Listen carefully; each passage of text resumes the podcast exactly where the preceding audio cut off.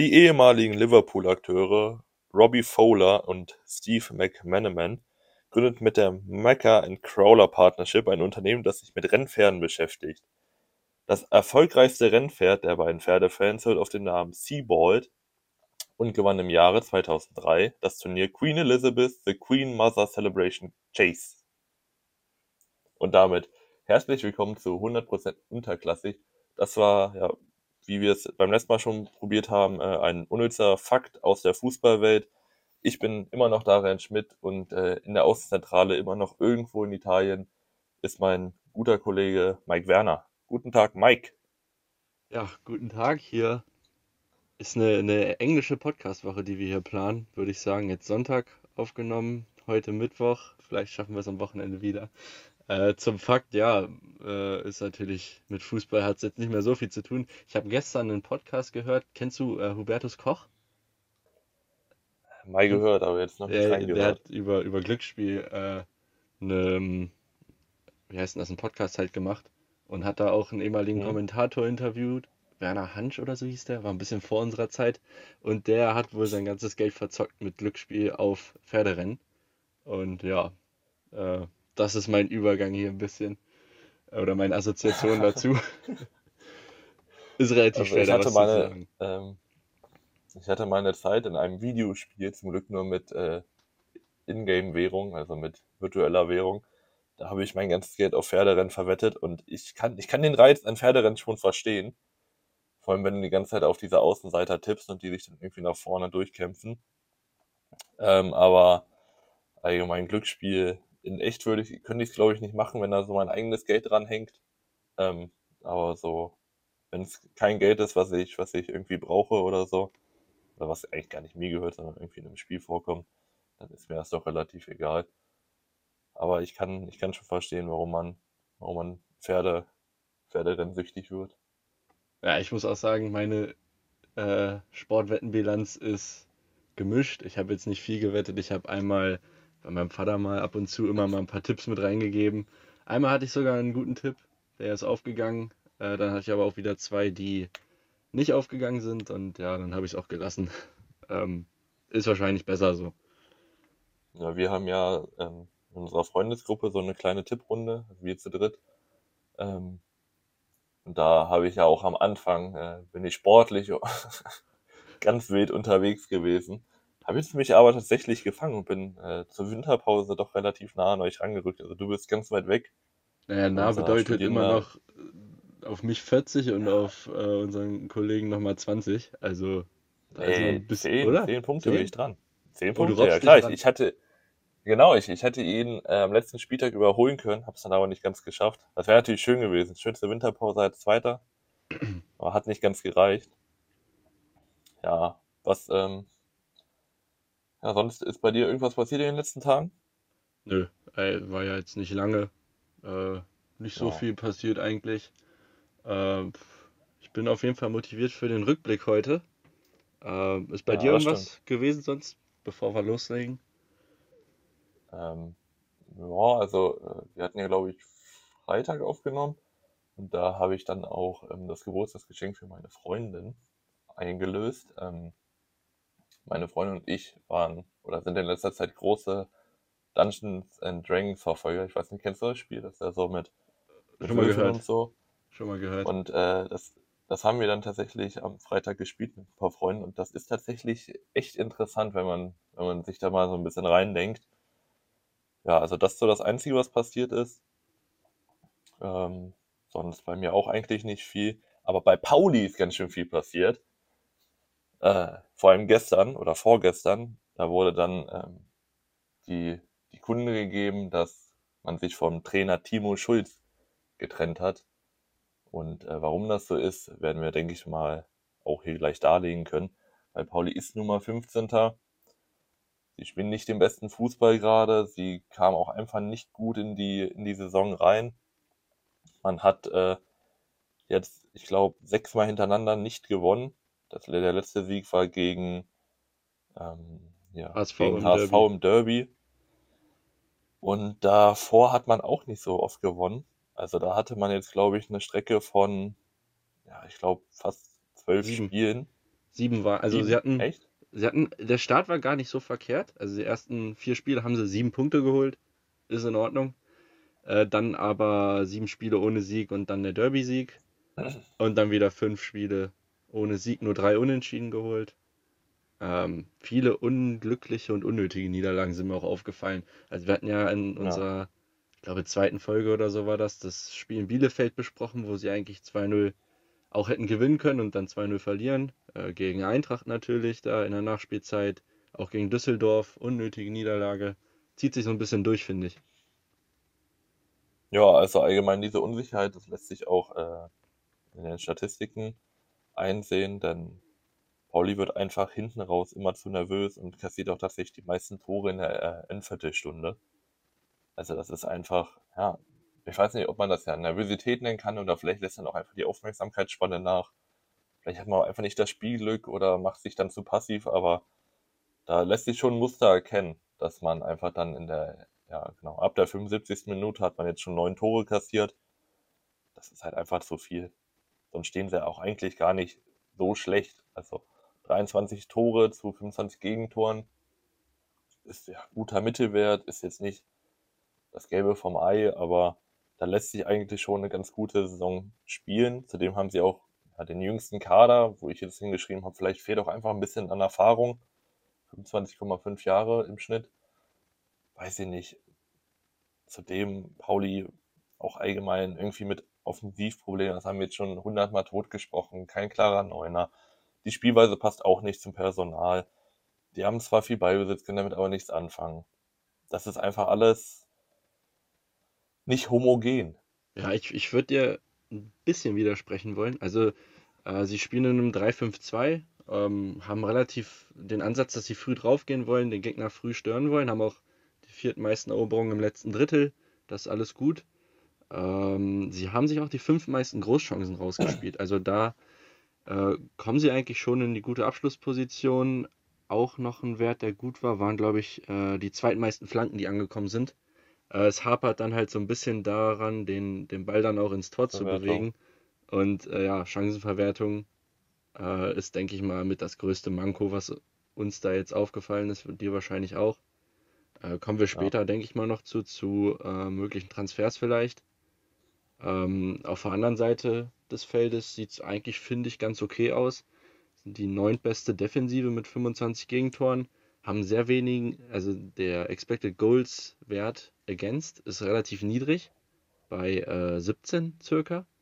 Äh, und auch sonst sind die in den äh, Defensivstatistiken eigentlich immer im Mittelfeld wiederzufinden. Teilweise rutschen sie auf mal, auch mal auf Platz 6 oder mal auf Platz 13 in der Statistik, aber alles irgendwie im Mittelfeld. Also so schlecht sind sie eigentlich nicht. Ja, weiß ich nicht. Also ich finde allgemein, es fehlt ja, einfach am offensiven Aus Output. Ich habe mir mal ähm, Sofascore zeigt ja auch so die drei besten Spieler oder halt die besten Spieler nach Bewertung, nach Spielbewertung. Und da sind halt ganz oben Paccarada, äh, Johannes Eggestein und Lukas Daschner. Und wenn man sich die Heatmaps von den drei anguckt, also Paccarada, klar, ist ein offensiver Linksverteidiger, ist halt vier auf der linken Seite unterwegs. Eggestein zieht auch vier auf den linken Flügel und Daschner auch. Also die Heatmaps gehen halt nach links raus, werden halt ein bisschen vermehrt. Und das ist halt ein Problem, wenn man mit zwei Stürmern spielt oder mit die drei besten Spieler einfach nur auf dem, auf dem linken, linken Halbraum unterwegs sind. Das Ist ein ich mir auch bisschen linkslastig. Ähm, genau, äh, über rechts geht eigentlich kaum was. Also wenn man sich auch die allgemeine Heatmap von, äh, von Pauli anguckt, Paccarada schiebt immer weiter vor als äh, Saliakas. Saliakas wird auch nicht richtig eingebunden. Klar, wenn du jemanden wie Paccarada auf der linken Seite hast, versuchst du ihn natürlich mit einzubinden, aber es ist halt, es ist halt ausmalbar. Also ich fand das tatsächlich besser, als wir gegen Braunschweig gespielt haben, wo dann Paccarada nun mal nicht auf der linken Seite war, weil er, ich glaube, gesperrt war oder verletzt. Da musste man halt umplanen und das hat halt dann auch irgendwie geklappt. Natürlich waren sie jetzt nicht offensiv unfassbar stark, aber sie haben halt auch geschafft, Saliakas mit einzubinden und hat dann dementsprechend auch ein Tor gemacht. Aber sie müssen irgendwie schaffen, diese Einseitigkeit zu beheben, weil das ist einfach sonst zu, zu ausrechenbar.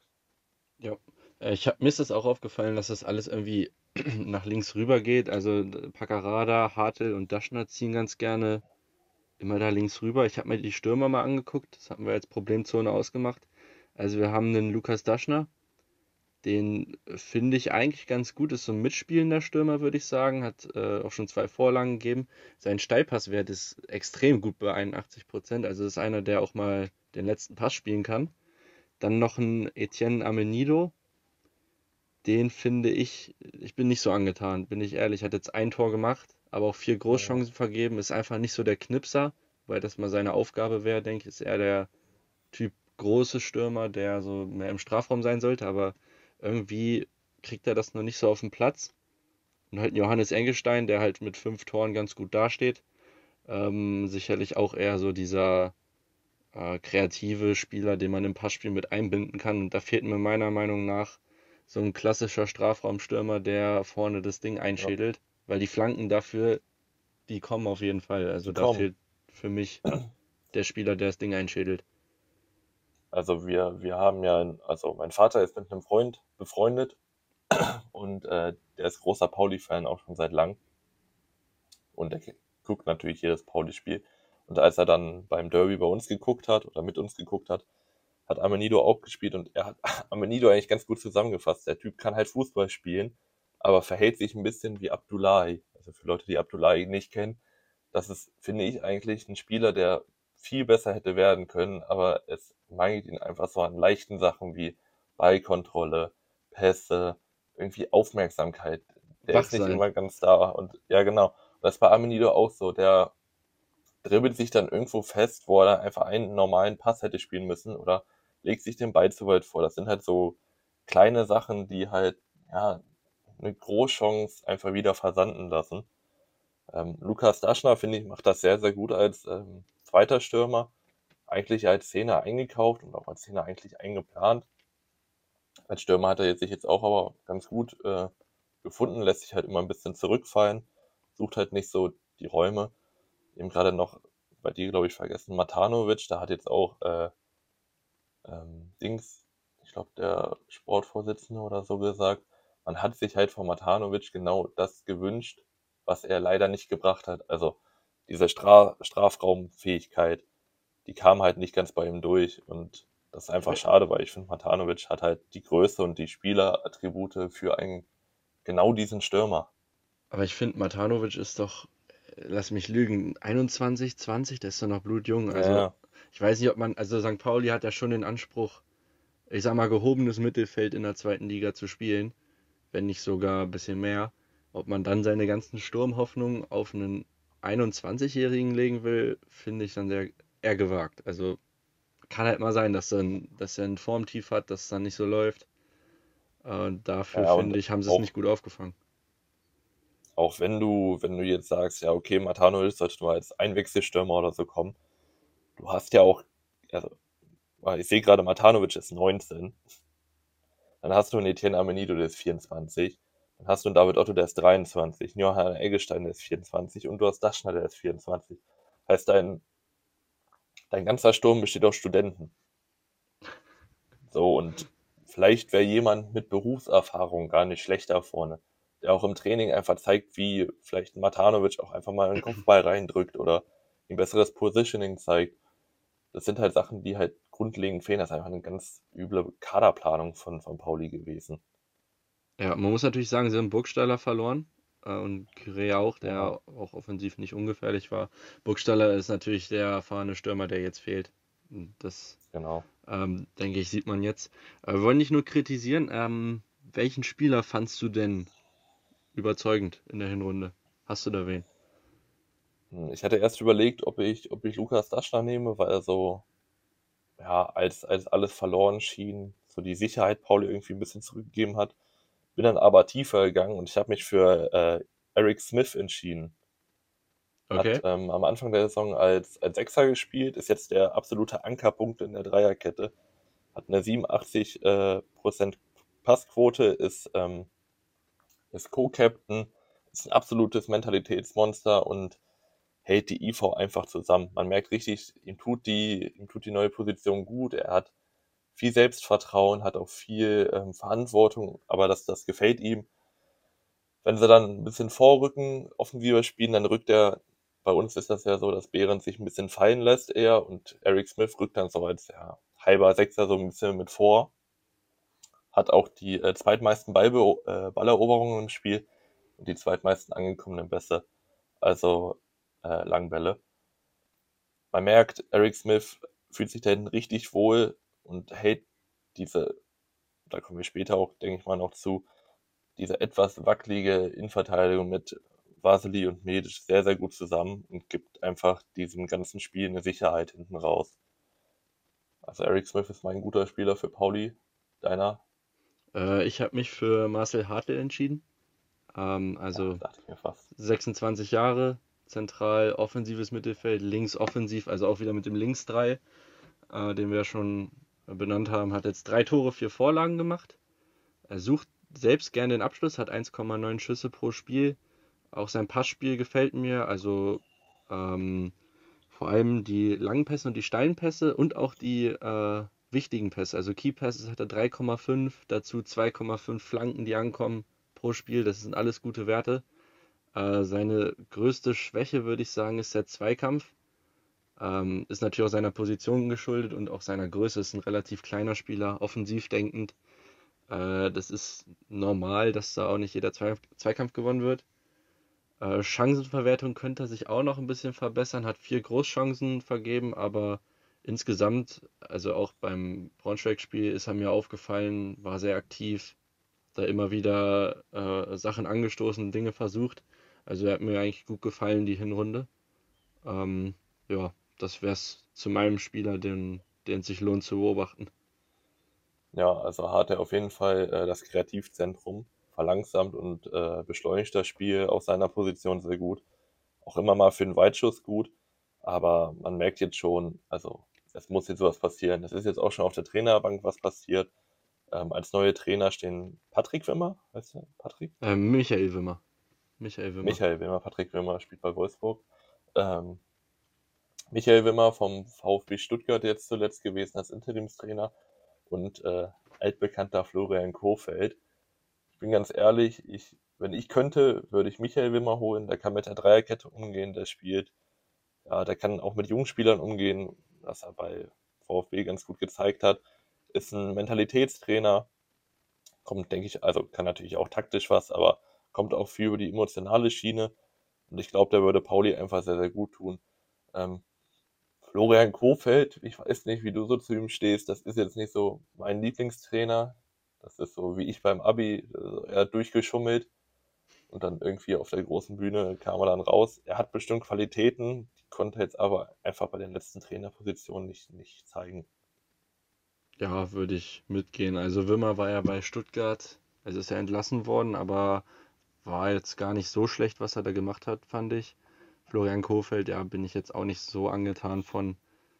Äh, ist für mich kein Trainer, der eine Mannschaft weiterentwickelt. Ich weiß nicht, irgendwie äh, erwarte ich von ihm da nicht so viel. Also ich für St. Pauli würde ich mir Michael Wimmer wünschen. Äh, Im Moment ist jetzt als Co-Trainer oder der ehemalige Co-Trainer Fabian Hürzeler, ähm, der es jetzt interimsweise erstmal übernimmt. Äh, Schulz war 17 Jahre im Verein übrigens und was ich so gelesen habe bei bei den Kommentaren und so, dass äh, ja, die Fans sind nicht ganz so glücklich mit der Entscheidung. Also Schulz hatte da noch eine Menge Kredit und Andreas Bornemann, der äh, Sportdirektor, der scheint wohl jetzt in der Kritik zu stehen. Also jetzt die nächste äh, Einstellung des Trainers muss auf jeden Fall sitzen. Ja, da hoffen wir dann mal auf Michael Wimmer, weil mit Floke würde man sich, glaube ich, nicht viel Kredit holen. Dennoch muss irgendwas natürlich auch nicht nur auf der Trainerbank, sondern auch auf dem Spielfeld passieren. Ich habe mir jetzt aufgeschrieben, man bräuchte noch einen IV, weil ich finde einfach, Vasily ist immer für einen Fehler gut und Medic kann auch nicht alles. Also ich habe mir noch einen neuen IV aufgeschrieben und äh, einen neuen Stürmer. Ähm, wollen wir vorne anfangen? Stürmer. Also ich habe ja. für Stürmer ein paar Spieler. Äh, ja, dann fange ich jetzt einfach mal an. Stürmer habe mhm. ich ähm, drei Spieler. Der erste ist Markus Antonsson, ist Schwede, 31 Jahre alt, 1,83 äh, groß. Vertrag endet jetzt im Winter. Er spielt bei IFK mhm. Vernamo, also in Schweden. Hat einen Marktwert von 640.000 und ist ja klassischer Torjäger. Hat ähm, in der abgelaufenen Saison, also in die Saison in Schweden ist jetzt vorbei. Ähm, hat er 20 Tore in 30 Spielen gemacht, bei einem XG von 15,75, also ein bisschen drüber. Äh, dazu hat er ein ganz ordentliches Passspiel und auch ein brauchbares Dribbling. Zweikämpfe bei ihm sind auch okay. Defensiv ist er, nicht, ist er nicht ganz so nützlich. Also es könnte sein, dass das mit dem Pressing von Pauli ein bisschen kollidiert. Das wäre mein erster Transfer. Ähm, der zweite, den ich mir jetzt aufgeschrieben habe, ich weiß nicht, wie realistisch der ist, ist Said Hamulic.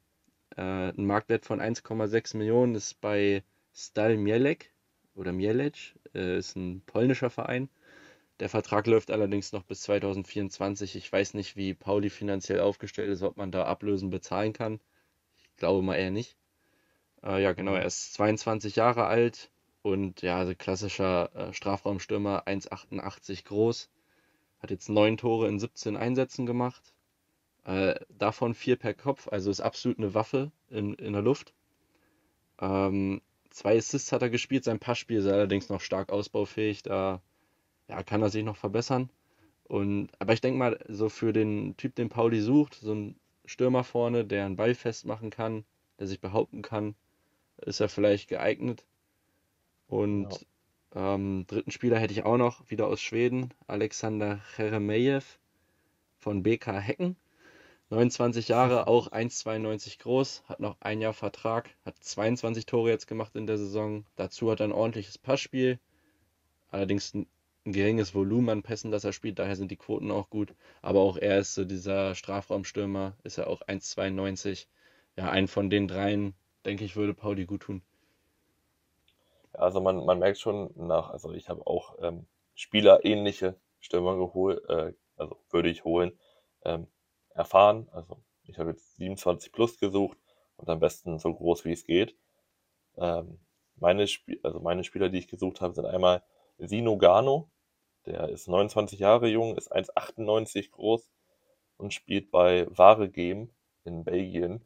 Ähm, allgemein muss man sagen, wenn man Paulis äh, Transfers anguckt, sie holen ganz gerne Leute aus Belgien und sind damit auch eigentlich immer schon mal ganz gut gefahren. Ist ein klassischer Stoßstürmer. Ähm, jetzt nicht der schnellste, aber ist halt genau für die Box gemacht, kann mit Flanken umgehen, hat drei Kopfballtore, hat in sieben Spielen acht Scorer, also der kann auch mal einen vorlegen. Ist halt genau den Typen, den du eigentlich da vorne brauchst. Der wird dir wahrscheinlich auch den einen oder anderen Pass auch zurückgeben können, ist jetzt aber nicht der Mitspielende, könnte aber, glaube ich, ganz gut funktionieren mit äh, Lukas Daschner, Johannes Eggestein, halt diese ganzen mitspielenden Stürmer.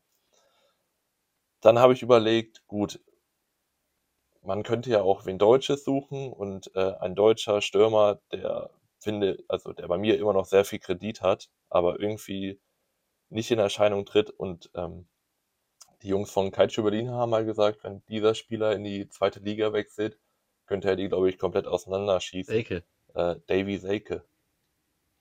Der Vertrag, ja, der Vertrag läuft äh, diesen Sommer aus. Er ist 1,95 groß, 27 Jahre jung, hat bis jetzt zwei Tore, eine Vorlage bei 14 Einsätzen. Also Hertha ist auch nicht ganz auf ihn angewiesen. Ähm, ich denke mal, kaufen wird man ihn nicht können, aber vielleicht eine Laie mit Kaufoption. Aber Davy Selke ist, finde ich, ein absolutes Komplettpaket. Der ist am Ball sehr, sehr gut. Der hat eine gute Schussorientierung. Der ist 1,95 groß, also dementsprechend auch sehr kopfballstark.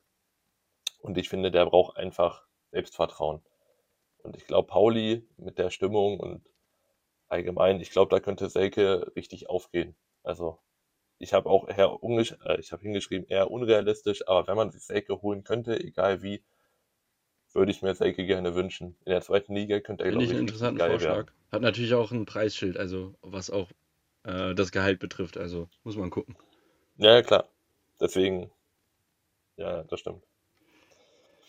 Gut, hast du noch ich andere Transfers oder hast du weil ich in der Defensive begrenzt? gar nicht so viel Handlungsbedarf sehe, aber du hast ja noch hm. einen oder zwei. Ja, also ich habe mal geguckt, man hat halt mit Vasily, ich bin kein großer Fan von Vasily, der ist mir irgendwie ein bisschen zu, zu sturköpfig, könnte man fast sagen. Also der ist so ein bisschen äh, mit dem Kopf durch die Wand und immer mal für einen Fehler gut und lässt sich auch gerne provozieren. Ja, hat ja auch diese gegen Düsseldorf der, dumme Karte, der äh, dumme rote Karte gegen Dings da, gegen Düsseldorf, genau. Ähm, Medic auch nicht das größte Selbstvertrauen und da hinten, also dahinter wird es dann auch eigentlich fast schon dünn. Mit so Namen. Beifuß hast du noch. Und deswegen habe ich geguckt. Den werde ich verteidigen. Ja, gut, aber. Ich habe ja mal äh, für die Zuhörer Ja, mal mit ihm klar. zusammengespielt. Und ich habe jetzt daher geguckt- bin ich großer Fan. Ist der einzige, der es geschafft hat, den ich so mit dem ich zusammengespielt habe.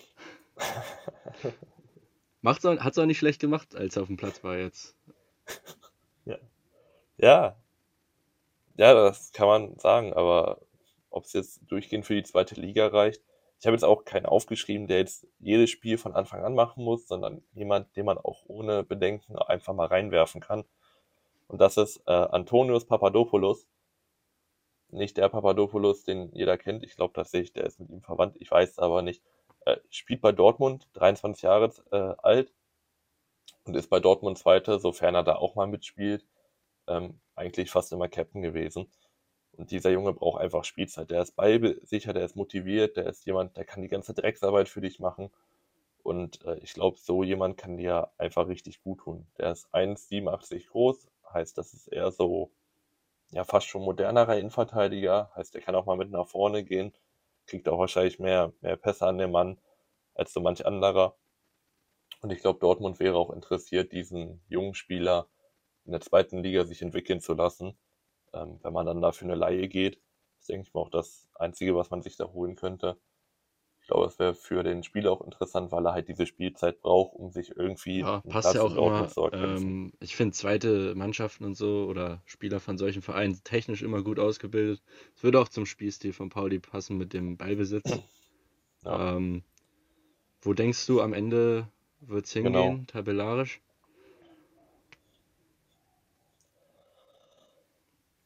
Kommt drauf an, was sie jetzt für Transfers machen. Also ich, wenn sie keinen Stoßstürmer holen, dann würde ich fast sogar sagen 16 bis 14. Wenn sie einen Stoßstürmer holen, der dann auch halbwegs funktioniert, plus einen Trainer, muss man natürlich jetzt viel einberechnen. Ich habe jetzt das Höchste ausgeschrieben für Pauli, das äh, 12. Platz und dann drunter habe ich 15. Also ich glaube nicht, dass sie absteigen.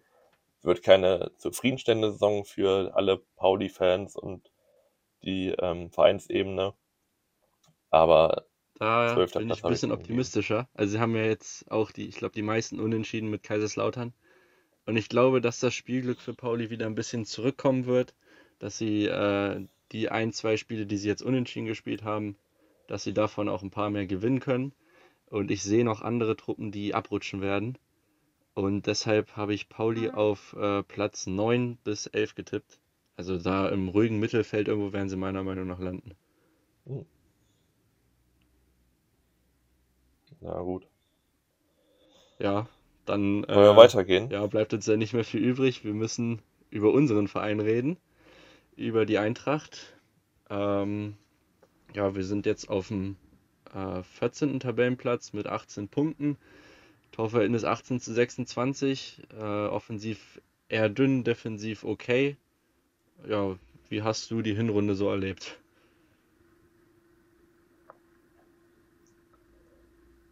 Also das ist eigentlich genauso, wie man sich Braunschweig vorstellt.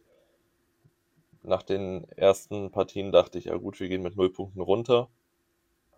Dann kam ja dieses kleine Aufbäumen. Also wir hatten ja in den ersten vier Partien, glaube ich, sechs Gegentore und kein Sieg und kein geschossenes Tor. Dann ähm, hatten Ja. wir auf einmal acht, Acht waren das acht Spiele in Folge? Acht Spiele in Folge ohne Niederlage, wo es dann noch einmal defensiv und offensiv funktioniert hat. Da dachte ich, wir steigen auf. Und äh, jetzt wurde man sehr ernüchternd in die Winterpause entlassen mit drei Niederlagen. Drei Nee, mit Unentschieden, einem Unentschieden und zwei. Niederlagen.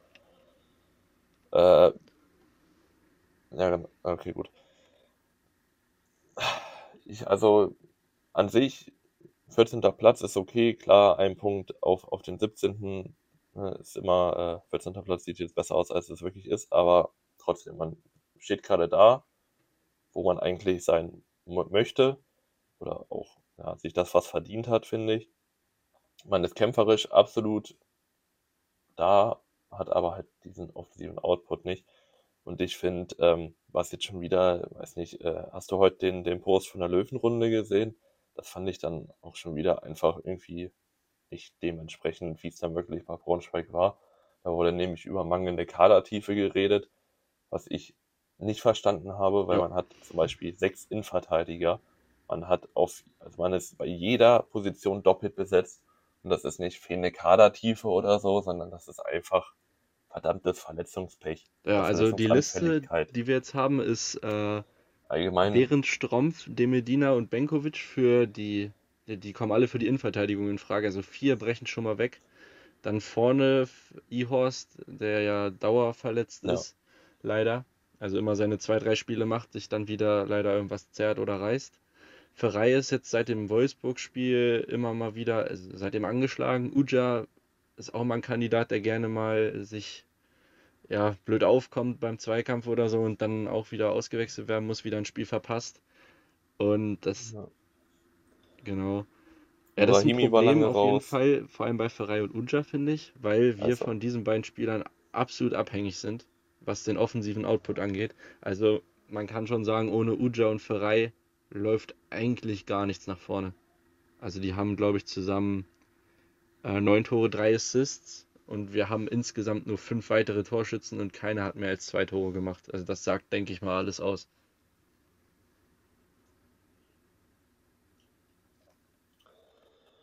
Ja, also ich habe auch äh, geschrieben, nach der Verletzungsanfälligkeit ist halt auch das Problem, ohne Ferrei geht halt nichts. Also jetzt ausgenommen von Uja, Uja hatte jetzt die letzten Spieler auch nicht so fit gewirkt. Ich weiß noch, als er zweimal die Situation hatte, da alleine auf den Torwart zuzulaufen, einmal passt er nicht rüber zu Lauerbach und einmal lupft er den irgendwie an den Pfosten. Das sind einfach irgendwie so Sachen, die nicht sein müssen, finde ich. Dann Ferrei ist weggebrochen und dann ist auch irgendwie unser komplettes Spiel zusammengebrochen. Man hat kein Kreativzentrum mehr, man hat wirklich nur noch Leute, die vorne die Spieler, also die beiden Stürmer, die auf die Bälle warten und ähm, die Sechser, die damit beschäftigt sind, auf, äh, auf Drecksarbeit zu warten. Also ohne Ferrei geht unser einziges spielerisches Element verloren. Das muss man irgendwie beheben. Ich hatte ja gehofft, dass Lauberbach irgendwie als zweiter Stürmer da noch ein bisschen was machen kann, aber selbst der hat nicht das Selbstvertrauen, das er in der dritten Liga noch hatte. Es ist gerade viel Negatives, aber ich finde, man muss auch ganz ehrlich sein.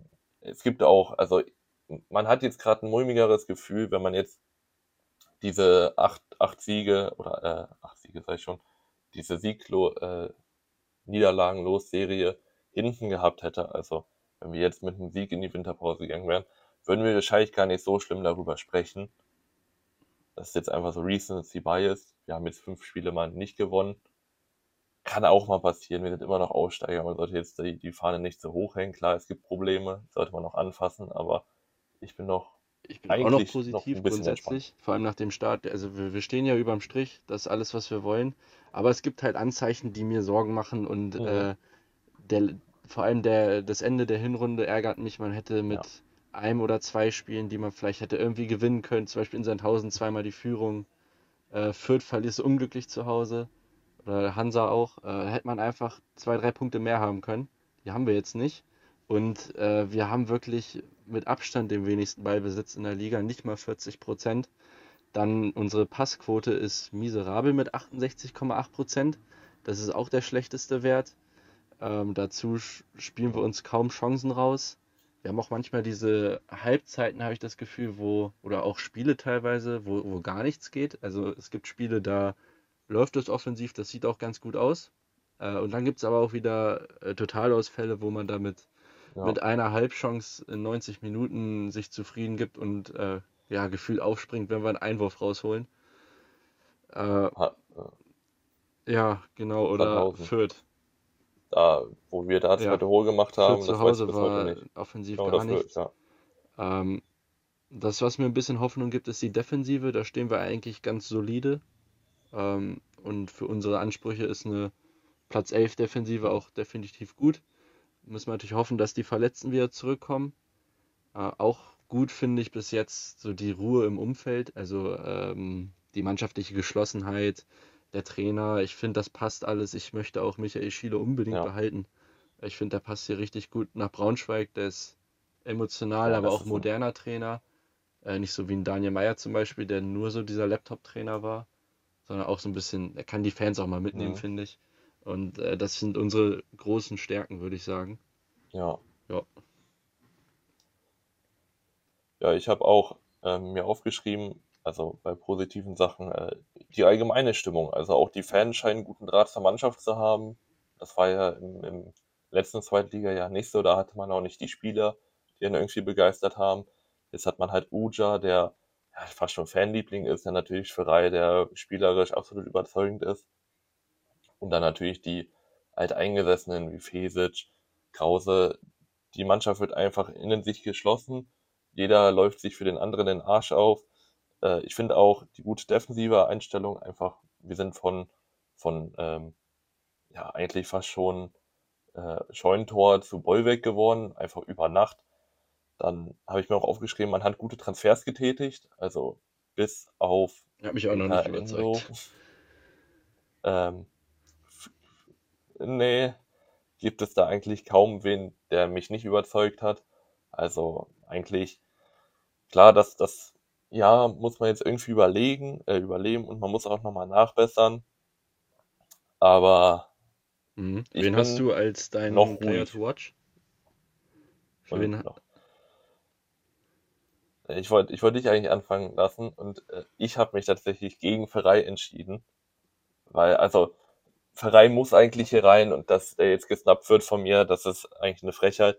Ich bin aber in der Hoffnung gegangen, dass du Ferrei hast. Wenn wir jetzt beide damit gegangen sind, dann wurde Ferrei mies gesnappt und Ferrei ist eigentlich Ja, unser ein, einziger Spieler, der was kann. Ich habe mich Okay, trotzdem dagegen also entschieden. dann, dann fange ich mal an. Da haben wir jetzt Deswegen, äh, ähm, äh, ich habe, nächste, also dieser Folgentitel ist ja. dann Justice für Ferrei, äh, nach dem Justice für Sarah. Also ich habe Ferrei jetzt auch nicht genommen, aber wir, wir beide wissen und die Zuschauer denke ich auch, oder Zuhörer, dass Ferrei da auch Ja, absolut hingehört und Ferrei. Wir wollten halt ein bisschen die nicht so offensichtlicheren Dinger, äh, Spieler nehmen. Ich habe mich für einen Neuzugang entschieden, Ja. oder? Warte, warte, warte, warte. Ja? Sa- Sag mir, dass du Nee, Benkovic hast, ohne mir zu sagen, dass du Benkovic hast. Nee, habe ich nicht. Nee! Ich habe mich für einen Neuzugang entschieden, Okay, dann sag, der am sag. Anfang der Saison habe ich ihn beim Testspiel gesehen und da ist er, also mir ist aufgefallen, körperlich stark und schnell und auch äh, Offensivdrang, aber so ein bisschen wollte Tempo, äh, bisschen, bisschen technische Mängel teilweise noch. Äh, Ich habe mich für Anton Donkor entschieden. Du auch? Komm. Ja, scheiße. Ja, ich habe ich hab Anton Donkor und ich kann jetzt auch sagen, ich habe Benkovic und Donkor, weil ich bin da, ich bin, ich habe mir gedacht, okay, ich nehme nicht Ferrei und solltest du nicht Ferrei nehmen, wirst du wahrscheinlich Benkovic nehmen, deswegen habe ich mir noch Donkor aufgeschrieben. Aber Donkor ist genau der Spieler, den wir gebraucht haben Ja. Aber Donkor ist sein ist Spieler, ähm, jetzt mal weiter. das Powerhouse auf der linken Seite, würde ich sagen. Hat jetzt äh, zwei Tore auch schon erzielt. Hat äh, Ja. immer einen Key Pass pro Spiel, also 1,1. Äh, 30% seiner Flanken kommen an, das war mir gar nicht so bewusst. Und er ist enorm stark im 1 gegen 1, sowohl offensiv als auch defensiv. Und der Mann, der ackert die Linie runter. Das ist, äh, wenn ich an ihn denke, das ist der Spieler, der mich an Ken Reichel erinnert. Wirklich 85. Minute nochmal den Sprint, äh, 50 Meter zurück, den Ball abgrätschen und dann wieder 60 Meter Volldampf nach vorne. Äh, jemand, der sich absolut den Arsch aufreißt, vorne auch gute Aktionen hat, finde ich. Also immer mehr, je länger die Saison ging, desto besser wurde es. Und äh, unerwartet. Unerwarteter ja, Neuzugang, der uns echt weiterhilft. Ja. Also ich hatte ihn ja schon ein, zwei Mal bei äh, Mannheim spielen gesehen und da fand ich ihn auch gut. Und als dann der Transfer kam, dachte ich so, okay, äh, an Kiewski vorbeizukommen, wird wahrscheinlich ein bisschen schwerer, aber Donkor passt in, in dieses System Dreier-Fünfer-Kette so perfekt rein. Donkor, also der hat ja den ersten richtigen Einsatz hat er in der zweiten Halbzeit von, ähm, von äh, Hertha bekommen, im DFB-Pokal, und der hat das Spiel komplett umgekrempelt. Kiewski ist eher so, ja, klassischer Linksverteidiger, der kann mit nach vorne gehen, ist da jetzt nicht gut drinne. Und Donkor kann man fast schon als linkes Mittelfeld sehen, was der hoch und runter ackert und wie der Punkt in der 85. und dann trotzdem nochmal den Sprint nach vorne oder hinten sucht. Das ist wirklich mein größter Respekt, wie der sich da den Arsch aufreißt. Ähm, das ist genau das, was, habe ich mir auch aufgeschrieben, was wir auf der linken Seite gebraucht haben. Rechts haben wir das schon mit Marx, der auch hoch und runter ackert und auch schnell ist. Und links Ja, war links immer war so ein halt, bisschen Kiewski ist halt mehr so dieser konservativere Außenverteidiger, der so ein bisschen defensiver Ja. denkt und Donkor halt ein bisschen offensiver. Ja. So, und deswegen Donkor ist einfach, ja, genau der Richtige für gute Spieler oder halt für den Player to Watch, den wir haben. Ich habe mich Verdient. für Benkovic entschieden, weil Benkovic einfach unfassbar geil ist. Also, Benkovic ist einfach eine absolute Bank. Wenn der da mit seinem Torwand aufläuft, hätte ich als Stürmer schon gar keinen Bock mehr gegen den zu spielen. Ähm, der hat auch eine allgemeine Ruhe, Das hat 83 Müsste fast schon Liga-Bestwert Zweikämpfe, sein oder zwischendurch war es das auf jeden Fall mal. Ich weiß nicht, ob es immer noch Liga-Bestwert ist, aber es ist nah dran. Ja. Und er entlastet einfach Behrendt unglaublich. Also, egal ob es jetzt mit Passspiel oder Zweikampf ist, ich finde, Behrendt ist jetzt nicht das Zweikampfmonster und da jetzt einfach so eine Kante hinten drin zu haben, der einfach auch von der Ausstrahlung schon Ja. aussieht, als würde er die Beine brechen wollen.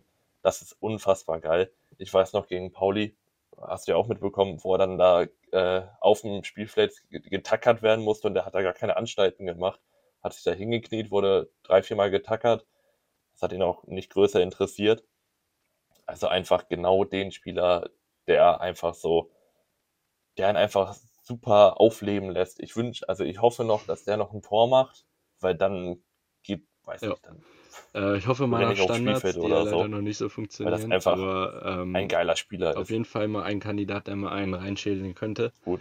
Ähm, ja, ich würde sagen, wir kommen schon Ja. zu Transfers oder äh, also ich würde erstmal ich würde erstmal sagen, wir müssen eine Lanze für Schulz brechen. Ja, ich habe also Der war ja äh, mögliche Änderungen also der war ja insgesamt habe ich äh, jetzt erstmal. oder stand schon, es, gab keinen- Gerüchte zu äh, Michael, Schul Michael Schulz äh, Mannheim.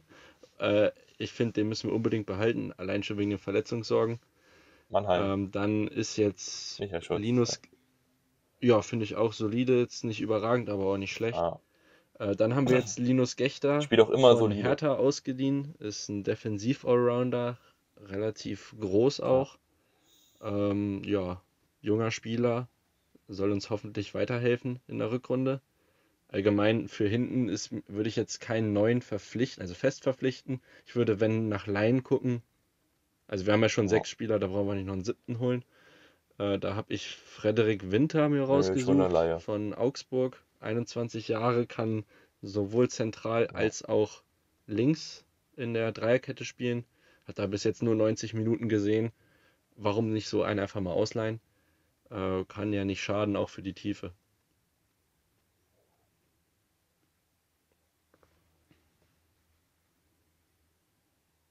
Ja, eben. Ich habe ähm, mir aufgeschrieben, also Linus Gechter als, äh, als erster Innenverteidiger. Jung, spielstark, zweikampfstark, kann auch auf der 6 spielen, was vielleicht auch Nicolau oder äh, Krause einfach mal entlasten könnte, ohne dann auf Henning einfach viel körperliche Präsenz zu verlieren. Ist ein sehr guter Transfer, damit hat man zwei, zwei mögliche Positionen schon mal abgehakt. Ich hatte auch überlegt, klar, jetzt noch ein IV, haben wir beide gesehen, wird gebraucht. Dann habe ich überlegt, entweder man leiht einen oder man holt einen aus der Vereinslosigkeit, weil beides relativ ja, günstig zu holen ist. Vereinslose Spieler sind ja meistens auch angetan, sich dann irgendwie durchzukämpfen. Ähm, ich hatte erst überlegt, ob ich mich für Steven Sama entscheide, 29 Jahre alt, vereinslos, typischer Innenverteidiger, ähnlich zu Diakite, wenn du ihn noch kennst. Hat auch schon Zweitliga-Erfahrung mit Kräuter Fürth sammeln können.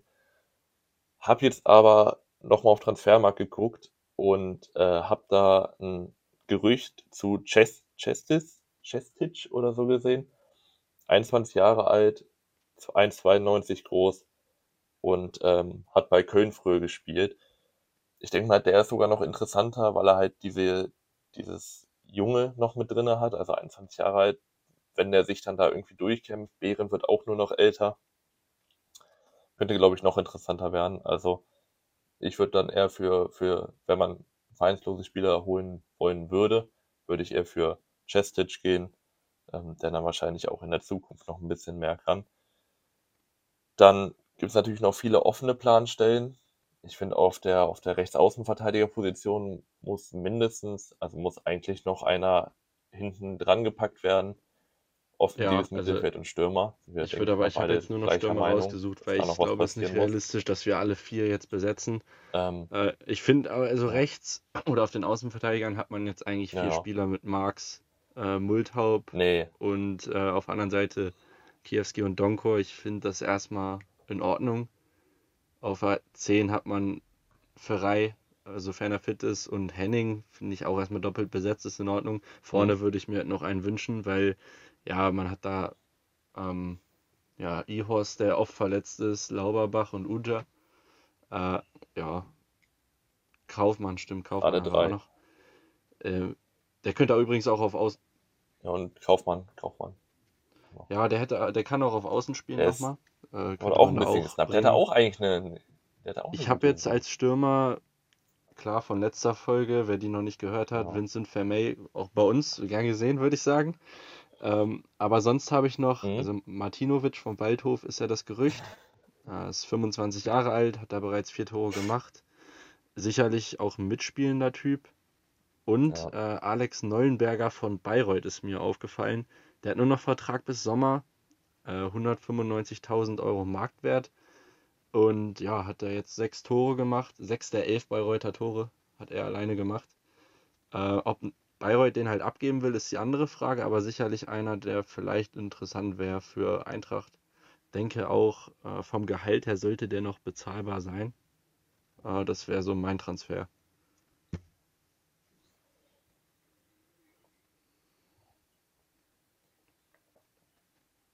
Hm.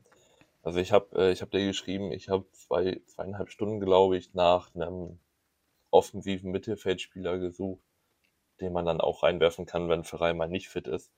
Und ähm, ich habe jetzt ein bisschen getrickst. Ich habe erstmal aufgeschrieben, äh, wenn man keinen offensiven Mittelfeldspieler verpflichtet, sollte man, finde ich, eher Ibrahimi die Chance geben als Keita Endo, weil wenn ich Keita Endo auf dem Spielfeld sehe, dann geht's mir schlecht.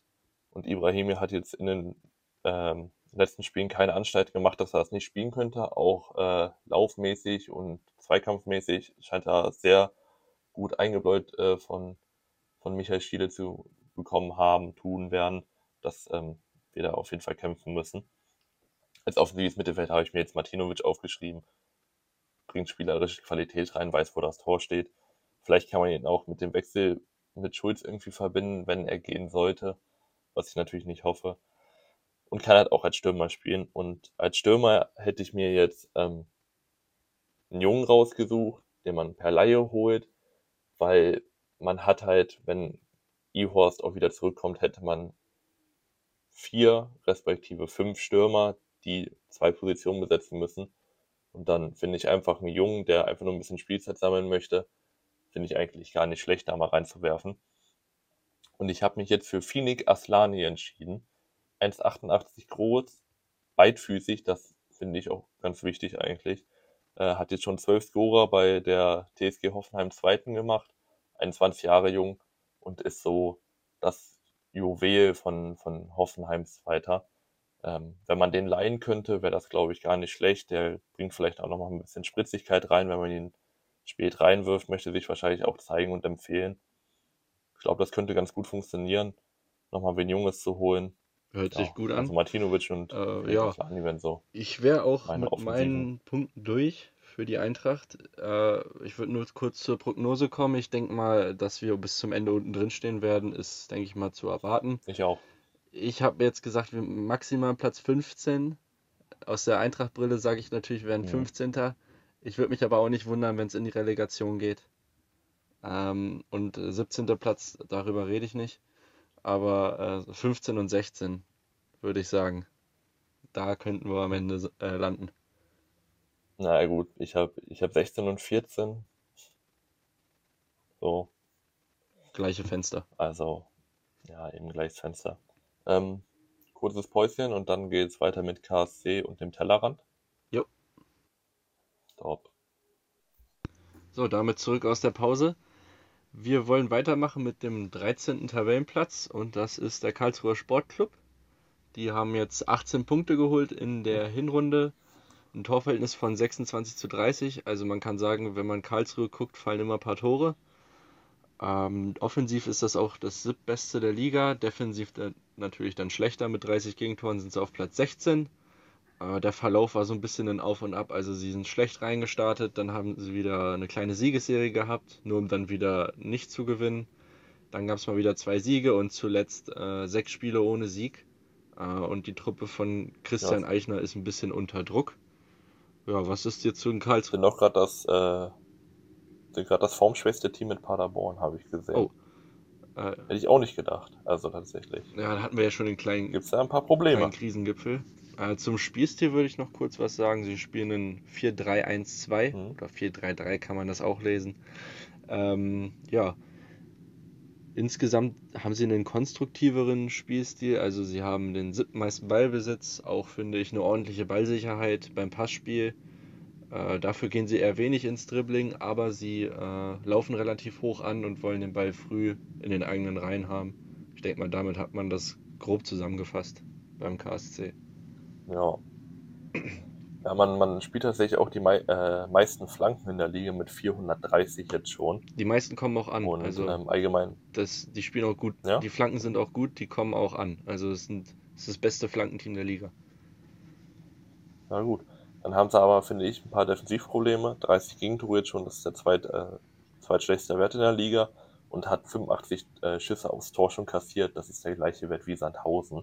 Also wenn man da das ein oder andere Tor mehr kassiert hat, dann würde man, denke ich mal, auch ähnlich stehen. Zudem bei den Flanken, an sich habe ich nichts gegen Flanken. Das Problem ist halt die ungleiche Seitenverteilung, wie, ähnlich wie bei Pauli. Zum Beispiel äh, Wanizek und Heise, eher auf der linken Seite unterwegs, ähm, zusammen 236 Flanken. Und dann die rechte Seite mit Gondorf und Jung 70 Flanken. Also, ist ein Unterschied. Das ist ein bisschen ausrechenbarer. Das ist ja, das ist ein Unterschied, ja, auf jeden Fall. Ähm, da muss auf jeden Fall ein bisschen was gemacht werden. Allgemein auch ähm, bei den Toren und Vorlagen, Wanizek 11 Scorer und Schleusner jetzt schon 10 Scorer. Das sind äh, 80% des Tore-Outputs nur von diesen beiden Spielern. Also um, ähm, man könnte sagen, um KSC flach zu legen, müsste man Wanizek aus dem Spiel nehmen, weil dann gehen dir knapp 130 Flanken verloren plus 11 Scorer. Ja, da könnte man, ja, habe ich nichts gegen. Ähm, außerdem, also mir ist noch aufgefallen, äh, zu den Stärken erstmal, bevor wir zu den Schwächen kommen noch. Offensiv, die Chancenkreierung Kreierung gefällt mir sehr gut. Also sie haben die drittmeisten Großchancen. Äh, dazu haben sie auch den vierthöchsten Expected Goals Wert. Also da, sie bekommen die Abschlüsse, sie kommen in Situationen, sie erspielen sich Chancen. Kreativ sind sie auf jeden Fall. Da ist eigentlich alles gut. Ähm, auch beim Pressing sind sie gut, wie bereits erwähnt. Ich finde auch, sie haben einen guten Rückhalt mit äh, Gersbeck. Der hat äh, 3,4 Paraden pro Spiel, ist ein guter Wert. Äh, ja, da kommen wir aber auch schon zur anderen Seite der Medaille, und zwar die Defensive.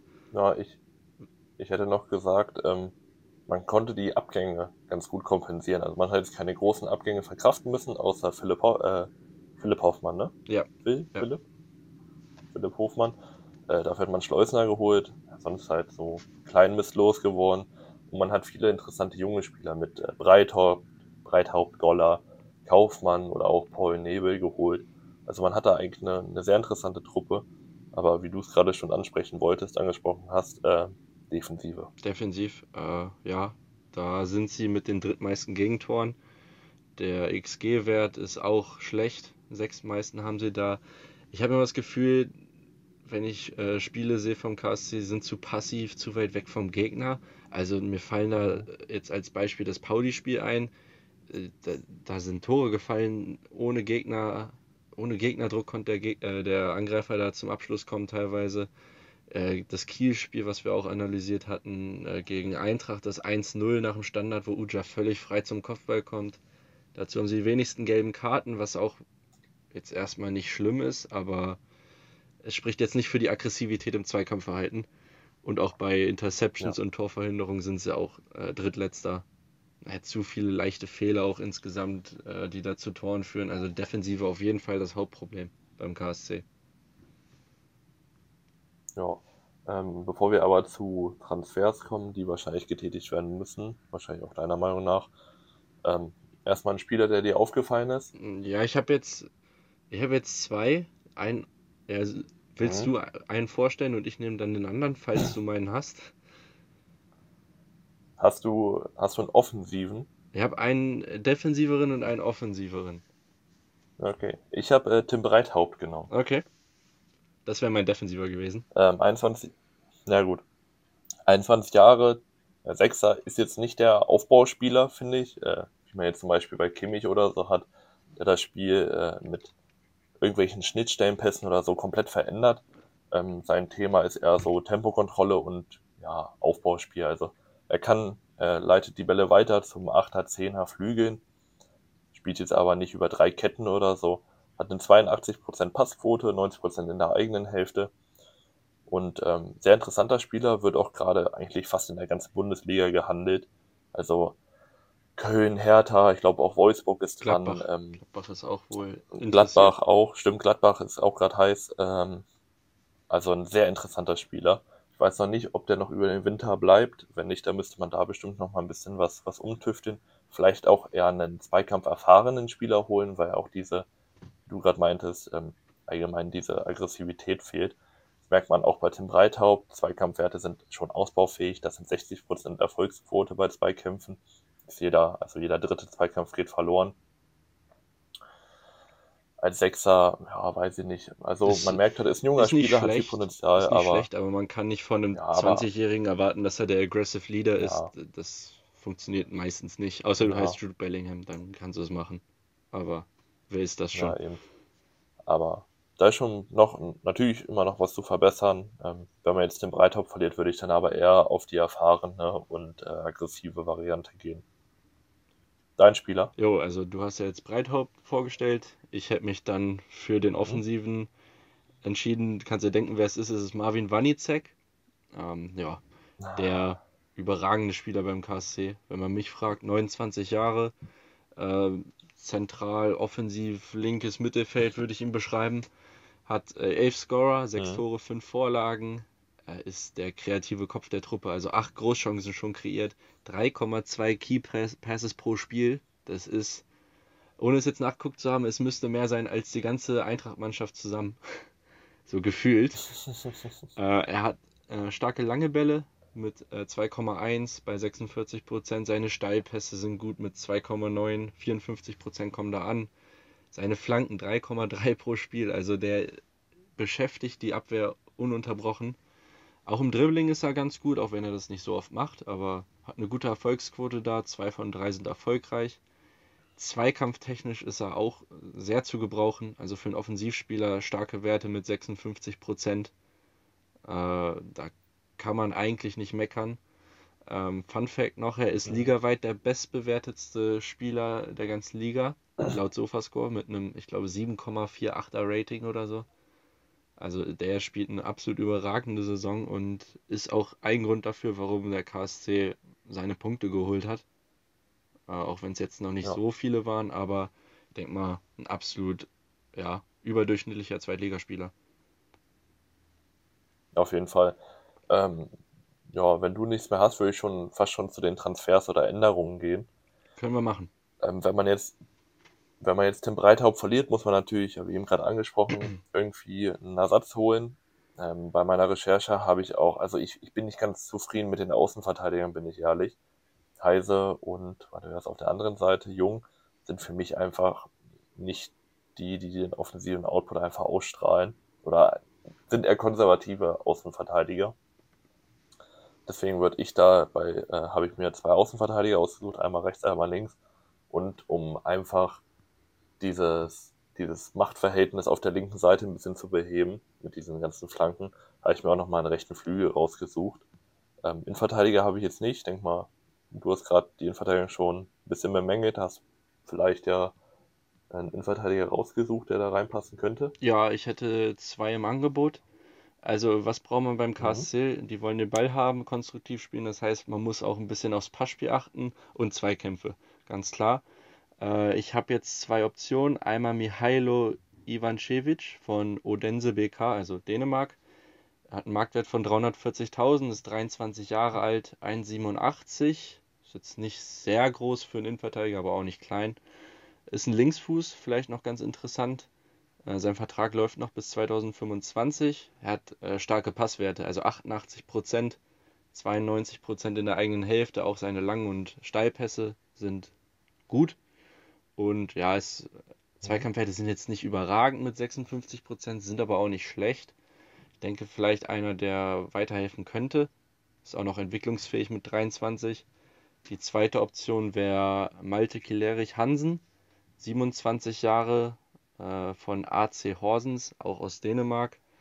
Ist 1,88 groß, äh, Vertrag geht auch bis 25 noch. Hat da jedes Spiel gemacht bis jetzt, auch sein, sein Aufbauspiel ist mir positiv aufgefallen, auch eine gute Passquote insgesamt. Zweikämpfe sind ähnlich wie bei äh, Ivancevic. Ähm, dazu kommen noch zwei Tackles und zwei Interceptions pro Spiel. Denke jemand, der auch weiterhelfen könnte. Das sind meine Innenverteidiger.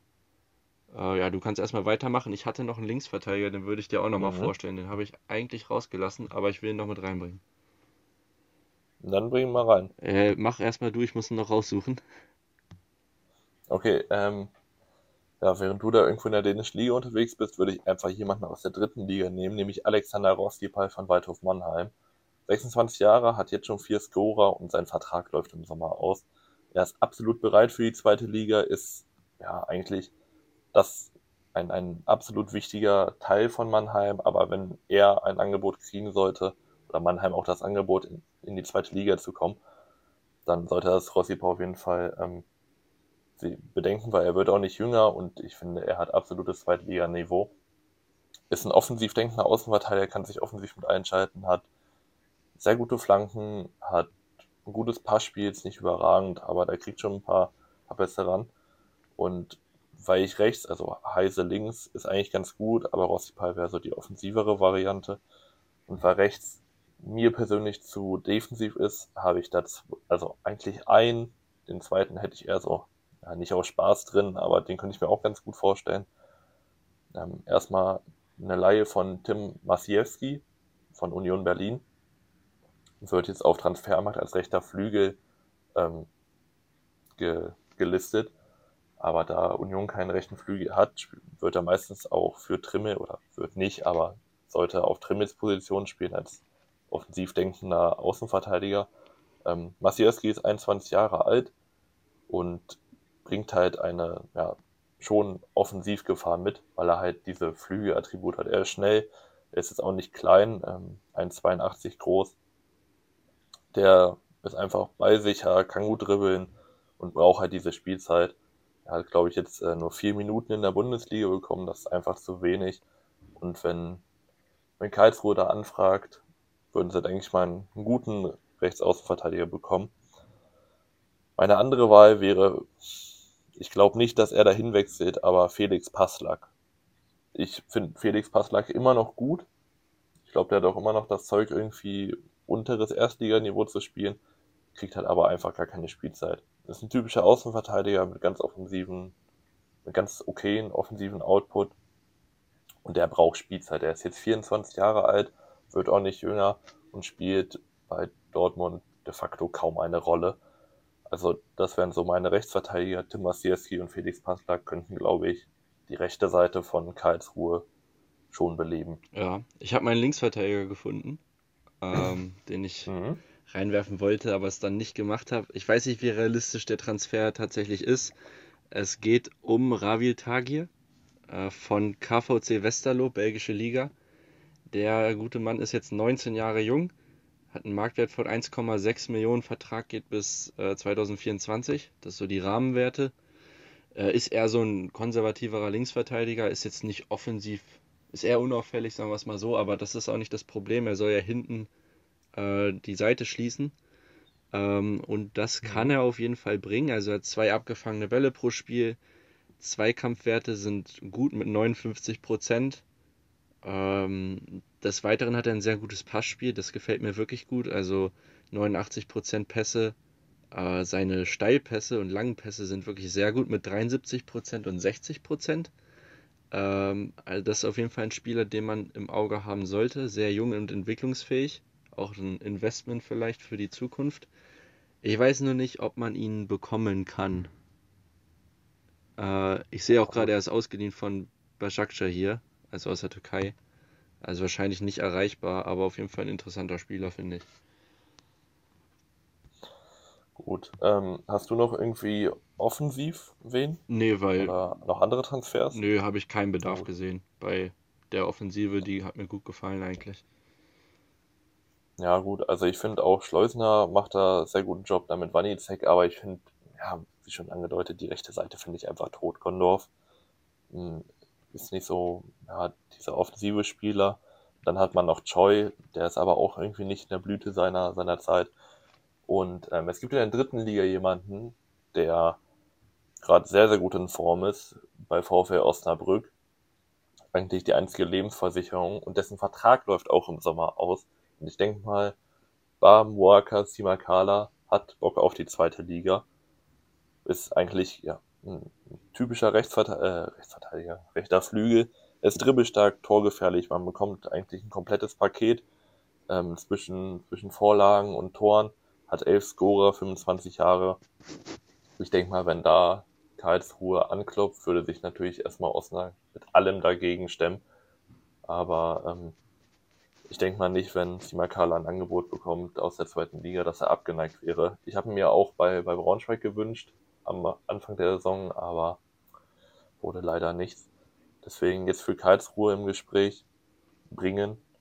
Ähm, ich denke mal, der könnte einfach Wanizek auch ein bisschen entlasten und äh, einfach nochmal eine offensive offensive Qualität mitbringen, die Karlsruhe gut zu Gesicht stehen würde. Ja, ist auch ein Name, auf den ich gekommen ja. bin. Also, aber ich habe ihn jetzt nicht äh, ins Spiel gebracht. Aber ist natürlich ein guter Spieler. Ja. Äh, ja, ich würde abschließend sagen, dass ich denke, dass der KSC sich auch befreien kann, weil die individuelle Qualität, Qualität einfach zu gut ist. Ja. Und ich denke auch ähnlich wie bei Pauli, Platz 10 bis ja, 14, bisschen tiefer, äh, ist realistisch. Sollte man jetzt punkten, äh, dann sehe ich eigentlich keinen Grund, warum man da jetzt äh, absteigen sollte. Ich denke mal, hinteres Mittelfeld wird es für Karlsruhe. Ja, also ich hätte jetzt 9 bis 14, aber ist ja auch wieder gleiche Sparte ungefähr. Ähm, ich denke mal, wenn Karlsruhe so weiterspielt, sollte das auch eigentlich eine ganz ruhige Saison werden. Darf sie jetzt nur nicht Kürre machen lassen. Dann sollte das auch eigentlich ganz locker, flockig weggehen. Hast du noch was? Nee, dazu habe ich nichts mehr. Dann kommen wir mal wieder zum Tellerrand. Über den Tellerrand. Und ähm, ich weiß nicht, wie wer letztes Mal angefangen hatte. Ich auch nicht. Oder ähm, ob du anfangen möchtest oder so. Ja. Mir eigentlich egal. Ich kann anfangen, muss nur kurz einen Schluck nehmen. Natürlich. Also dann würde ich einfach mal anfangen. Warte, da darf ich kurz, also mir, mir ist jetzt bei deiner Recherche aufgefallen, dass du sehr Belgien, Schweden lastig warst und ich würde fast hoffen und denken, dass du in Schweden irgendwen hast. Nee, habe ich nicht. Ich bleibe unberechenbar, wie immer. Schade. Hoffentlich.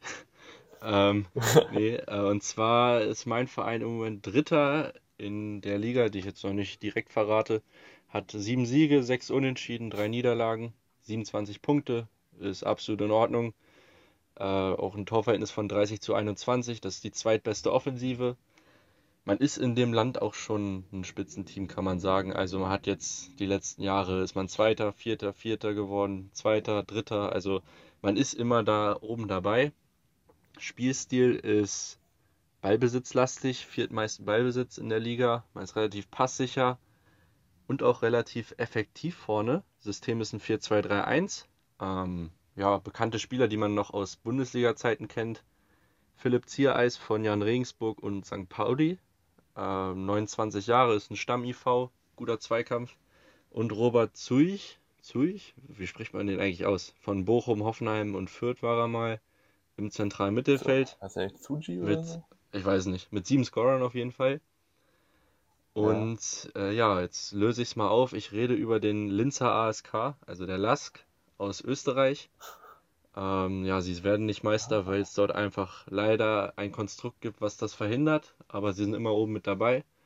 Und der Hauptgrund, warum sie auch dieses Jahr wieder oben mitspielen, ist ein Sturmduo ist es nicht, aber ein Offensivduo nenne ich es mal. Bestehend aus äh, Keito Nakamura, ist ein 22-jähriger Flügelspieler, 1,80 groß, hat die meisten Abschlüsse im Team, auch acht Tore schon erzielt, drei Vorlagen insgesamt, äh, spielt 1,7 Key Passes pro Spiel, äh, viele Großchancen schon äh, kreiert. Er ist ein Spieler, der halt ja, technisch wieder gut ist, im 1 gegen 1 besonders gut seine Dribblings. Bei 2,3 erfolgreichen Dribblings, äh, 58% äh, Quote hat er da. Ist ein sehr guter Wert. Der ist so ein bisschen der Zuarbeiter, nenne ich es mal. Und vorne hat man dann einen ausgeliehenen Spieler von Hajduk Split, Marin Lubicic, 22 Jahre, also ein sehr junges Duo auch. Stürmer, äh, hat jetzt neun Tore schon erzielt, ist das Beste, was beim Lask so rumläuft vorne. Äh, dazu noch eine Vorlage, aber man muss schon sagen, er ist eher so der Verwerter. Äh, der hat mir sehr gut gefallen, gibt so ein paar Highlight-Videos von ihm äh, auf YouTube auch. Äh, ich finde so, solche Videos allgemein lustig, also wenn er irgendwie Marin Ljubicic oder so dann vorgestellt wird und dann hin, diese ja. Hype-Musik im Hintergrund und so und ein paar Tore. Finde ich immer lustig. Also schlechtes Edit Editing. Einfach so rangeschnitten. Irgendwelchen Farbübergängen. Ja, du, kenn, du kennst ja. die Videos. ja, defensiv Kopfballspiel ist beides noch ausbaufähig, da kann er sich noch verbessern. Äh, er hat ein gutes mhm. Dribbling, finde ich. Also er setzt es relativ selten ein, aber hat eine gute Quote und äh, ist auch schnell. Äh, ich finde, da ist Potenzial vorhanden. Er hat immer so diesen, ich nenne es mal Signature Move, dass er quasi so halb rechts oder halb links im Strafraum steht und dann einen schnellen Haken nach innen macht, um halt abzuschließen. Das gefällt mir sehr gut. Zusammen haben die ja. beiden 17 von 30 Toren beim Lask erzielt. Die Meisterschaft ist unrealistisch, einfach weil es halt äh, ja, Konstrukt ja. gibt. Äh, die Liga wird allerdings in, der, in Österreich immer geteilt äh, zur Winterpause und die ersten sechs spielen dann den Meister aus, die anderen sechs halt den Absteiger. Und ja, ich denke mal, der zweite Platz, damit werden sie sich äh, um, also mit Sturm Graz drum kloppen, denke ich mal. Die Euroleague ist, ist realistisch mhm. oder die Conference League. Also es könnte international werden beim LASK. Das war mein Case für einen Tellerrand heute. Ja. Ja, auf jeden Fall interessant. Auch ein Verein, den man mal kennt. Das hatten wir bis jetzt noch nicht so oft. Also den man wirklich auf dem Schirm hat. Ja, auf jeden Fall sehr interessant. Wie, wie groß ist äh, Ljubicic? Äh, der ist gar nicht so groß, 1,83. Ist jetzt kein, kein Leuchtturm vorne, aber auch nicht klein.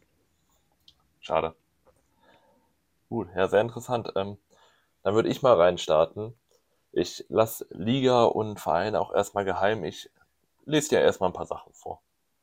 Mein Verein wurde 1921 gegründet und spielt seit vier Saisons in der ersten Liga. Dabei wurden sie schon einmal Meister und einmal Vizemeister. Jetzt sind sie momentan gerade Herbstmeister und haben dazu noch das fünftkleinste Stadion mit einer Kapazität von 5500 Plätzen. Allgemein, als ich mir die Statistiken angeguckt habe, dachte ich mir so, boah, die Statistiken sehen eher aus wie ja, Mittelmaß. Sie sind, ähm, sie haben eine, eine gute äh, Gegentorquote, 50% bleiben so ohne Gegentore. Zudem haben sie die meisten Großchancen rausgespielt, 35, haben aber tatsächlich auch die meisten verschossen mit 28. Ähm, sie sind Liga-Schlechtswert bei Klärungen pro Match und Neunter bei erfolgreichen Tacklings. Zudem sind sie Neunter bei akkuraten langen Bällen. Klingt jetzt erstmal nicht so beeindruckend, aber diese ganzen Statistiken sind natürlich auch schlechter, wenn man Erster bei Beibesitz Gewinn im finalen Drittel ist. Heißt, man geht wirklich bei Ballverlust mit vier, fünf, sechs Mann manchmal auch. Ich habe mir äh, die Spiele angeguckt, das ist crazy, wie die da manchmal auf den Spieler draufpressen. Ähm, drauf, nach Ball, also wirklich direkt nach Ballverlust, äh, fängt, fängt die Falle sofort an, Wirkung zu zeigen, schaltet sofort um, holt sich den Ball meistens im eigenen, äh, im gegnerischen Strafraum sogar schon wieder und sucht dann auch innerhalb von, weiß nicht, fünf Sekunden oder so den Abschluss. Das zeigt auch der ähm, Shots on Target Wert, der bei 5,1 liegt.